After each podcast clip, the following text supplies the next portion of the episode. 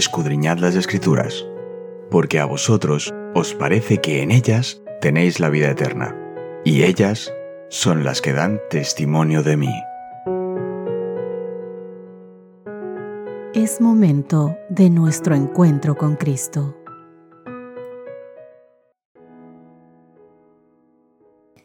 Hola, hola, ¿qué tal queridos amigos? Bienvenidos sean todos ustedes a nuestro encuentro diario del estudio de la Biblia.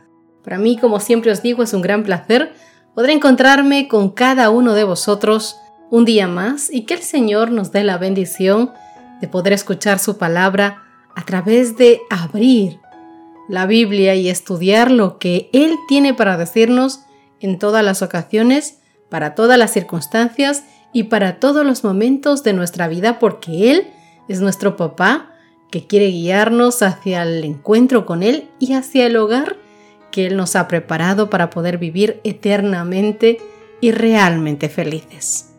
Hoy veremos el título Cinturón y Coraza. Recordemos que toda esta semana vamos a ver diferentes títulos que están bajo el título global de Haciendo la Paz. Y nuestro texto base está en Efesios capítulo 6 versos 16 y 17. Sobre todo tomen el escudo de la fe con que puedan apagar todos los dardos encendidos del maligno. Tomen el yelmo de la salvación y la espada del Espíritu, que es la palabra de Dios. Y justamente hablando de toda esta armadura que el Señor quiere darnos para que nosotros podamos defendernos del enemigo, Hoy vamos a ver el cinturón y la coraza. ¿Cómo imagina Pablo que los creyentes comienzan su preparación para la batalla contra el mal? Vamos a ver algunos textos de los que quiero por favor te pongas muy atento a lo que dicen. Efesios capítulo 6 verso 14. Estad pues firmes, ceñidos vuestros lomos con la verdad y vestidos con la coraza de justicia Veamos también lo que dice Primera de Pedro capítulo 4 verso 1. Puesto que Cristo ha padecido por nosotros en la carne, vosotros también armaos del mismo pensamiento, pues quien ha padecido en la carne terminó con el pecado. Primera de Pedro capítulo 5 verso 8. Sed sobrios y velad, porque vuestro adversario el diablo, como león rugiente, anda alrededor buscando a quien devorar Romanos capítulo 8 versos 37 al 39. Antes en todas estas cosas somos más que vencedores, por medio de aquel que nos amó, por lo cual estoy seguro de que ni la muerte, ni la vida, ni ángeles, ni principados, ni potestades, ni lo presente, ni lo porvenir, ni lo alto, ni lo profundo, ni ninguna otra cosa creada nos podrá separar del amor de Dios que es en Cristo Jesús, Señor nuestro. La advertencia, queridos amigos, de Pablo de una batalla intensa, como nos dice en Efesios capítulo 6, verso 13, prepara a los lectores para su llamado final a permanecer firmes. El cuarto llamado vamos a compararlo con lo que dice en Efesios capítulo 6, versos 11 y 13, que esto ya hemos estudiado, lo hemos leído desde la semana pasada, pero vamos a ver qué es lo que nos dice nuevamente. Vestíos de toda la armadura de Dios para que podáis estar firmes contra las acechanzas del diablo. Por tanto, tomad toda, no dice parte, dice toda la armadura de Dios para que podáis resistir en el día malo y habiendo acabado todo, estar firmes. Es un detallado llamado a la acción. Fíjate lo que dicen los versos 14 y 17. Estad pues firmes, ceñidos vuestros lomos, y vestidos con la coraza de justicia y calzados los pies con el apresto del Evangelio de la paz. Sobre todo, tomad el escudo de la fe con que podáis apagar todos los dardos de fuego del maligno, y tomad el yelmo de la salvación y la espada del Espíritu que es la palabra de Dios. Pablo, mis queridos amigos, describe la acción de ceñirse con el cinturón y nos dice que comparemos también esto que Pablo nos recomienda con lo que dice en Isaías capítulo 11, verso 5. Y será la justicia cinto de sus lomos y la fidelidad ceñidor de su cintura. ¿Estáis viendo con qué se va comparando la armadura? Las prendas antiguas y holgadas debían atarse a la cintura antes del trabajo o la batalla. Mira lo que dice con respecto a esto Lucas capítulo 12 versos 35 y 37. Estén ceñidos vuestros lomos y vuestras lámparas encendidas. Bienaventurados aquellos siervos a los cuales su Señor, cuando venga, halle velando. De cierto os digo que se ceñirá y hará que se sienten a la mesa y vendrá a servirles. Lucas 17:8 ¿No le diré más bien, prepárame la mesa y ciñete y sírveme hasta que haya comido y bebido, y después de esto come y bebe tú? Pablo, mis queridos, imagina al creyente vestido con una armadura como un legionario romano, comenzando con el cinturón militar de cuero con las placas decorativas y la villa. Del cinturón pendía una serie de correas de cuero cubiertas con discos de metal, que juntas formaban un delantal, y que se usaba como una insignia de rango para efectos visuales. Cumplía la función esencial de atar las prendas y mantener otros elementos en su lugar. La verdad no es propia de los creyentes, es un regalo de Dios. Mira lo que dice Efesios capítulo 2, verso 8. Porque por gracia sois salvos por medio de la fe, y esto no de vosotros, pues es don de Dios. Sin embargo, queridos míos, no se trata de permanecer abstractos, de tener un recurso distante, sin ningún impacto transformador en sus vidas. Debemos vestirnos de la verdad de Dios y vivir y usar ese don divino. Ellos no poseen la verdad de Dios, sino más bien la verdad de Dios los posee a ellos y nos protege. Luego Pablo insta a los creyentes a ponerse la coraza de justicia. Veamos lo que dice Primera de Tesalonicenses capítulo 5 verso 8 sobre esta coraza. Pero nosotros, que somos del día, seamos sobrios, habiéndonos vestido con la coraza de fe y de amor y con la esperanza de salvación como yelmo. Al igual que el cinturón de la verdad, es de origen divino, ya que es parte de la armadura de Yahvé, en su papel como guerrero divino.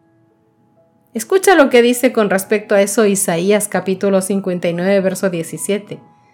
Pues de justicia se vistió como de una coraza, con yelmo de salvación en su cabeza, tomó ropas de venganza por vestiduras, y se cubrió de celo como de manto. ¿Sabéis la coraza que usaban los soldados en la época de Pablo?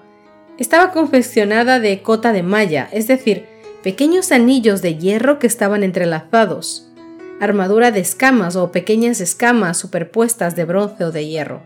O habían otras de bandas de hierro superpuestas unidas entre sí.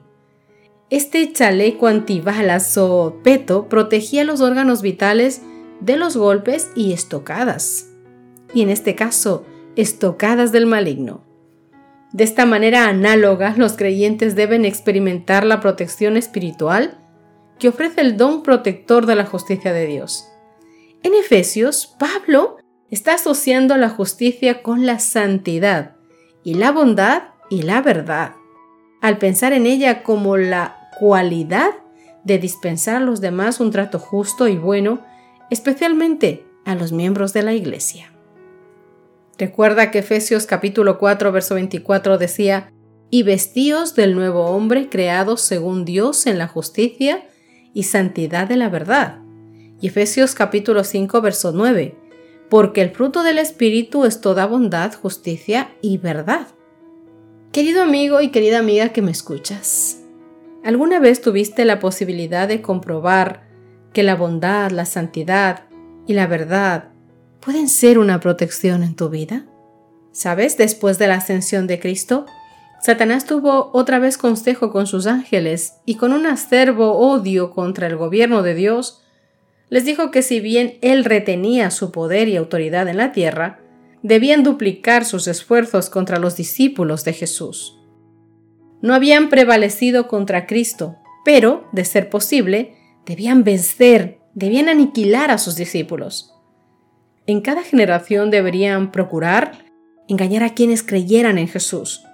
Les dijo Satanás a sus ángeles que Jesús había conferido a sus discípulos la potestad de reprenderlos y expulsarlos, y de sanar a cuantos afligieran. Entonces los ángeles de Satanás salieron como leones rugientes a procurar la destrucción de todos los seguidores de Jesús.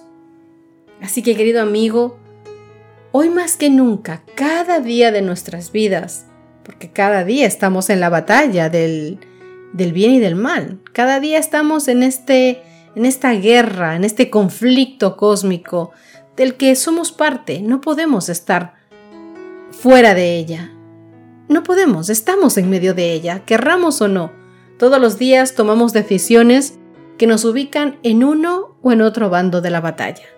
Por eso es que hoy el Señor te está diciendo que estemos firmes, ceñidos los lomos con la verdad. Y fuera de la verdad, no hay absolutamente ninguna salvaguardia contra el mal. Vemos que la verdad no viene de nosotros, viene del Señor. Él es quien nos da ayuda. Por eso es que hoy tenemos que ceñirnos nuestros lomos con la verdad y llevar la coraza de la justicia del Señor. Ningún hombre en cuyo corazón no muere la verdad puede permanecer firme en favor de la justicia. Solo hay un poder capaz de hacernos a ti y a mí mantenernos inconmovibles, y este es el poder de Dios, que nos imparte mediante la gracia de Cristo Jesús. En la iglesia hay muchos, muchos, muchos que figuran o creen comprender y no se percatan de su propia debilidad, mientras no se levante alguna controversia contra ellos. Y es cuando se ve verdaderamente de qué pasta están hechos los cristianos, cuando las circunstancias nos sacan de nuestra zona de confort, cuando de verdad debemos dar testimonio de que somos hijos de Dios. Cada uno de nosotros debemos sostener o tendremos que sostener un violento combate para que en nuestros propios corazones triunfe la paz. Triunfe la paz, triunfe el amor de Dios. Por momentos es una obra penosa y desalentadora, pues al mirar los defectos de nuestro carácter nos detenemos a considerar cuán fea es la realidad que tenemos en cada uno de nosotros. Pero queridos amigos, mirar a Jesús y revestirnos del manto de su justicia nos hace levantarnos y tener fe. Quien quiera que entre en la ciudad de Dios por las puertas de perla, entrará como vencedor, y su victoria más grande será la que habrá obtenido sobre sí mismo, sobre el gobierno de cada uno de nosotros.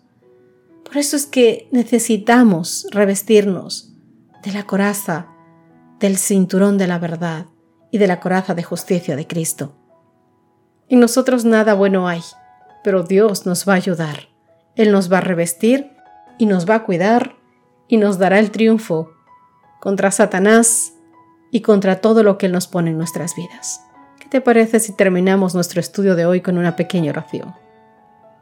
Oh Papito Dios, tú mejor que nadie, Padre Santo, conoces lo que hay dentro de nuestros corazones, lo que somos. Ante ti, Dios mío, no hay máscaras, ante ti, Señor, no hay mentiras. No podemos. ¿Qué podríamos decir, Papá Dios?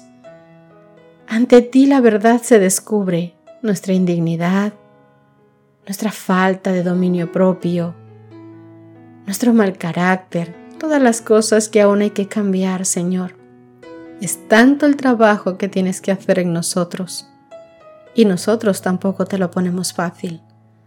Por eso te rogamos, Dios mío, que tu Santo Espíritu viva, more en nuestros corazones, para que Él nos convenza de juicio y de verdad. Cada día, Dios mío, vístenos con la armadura de tu justicia.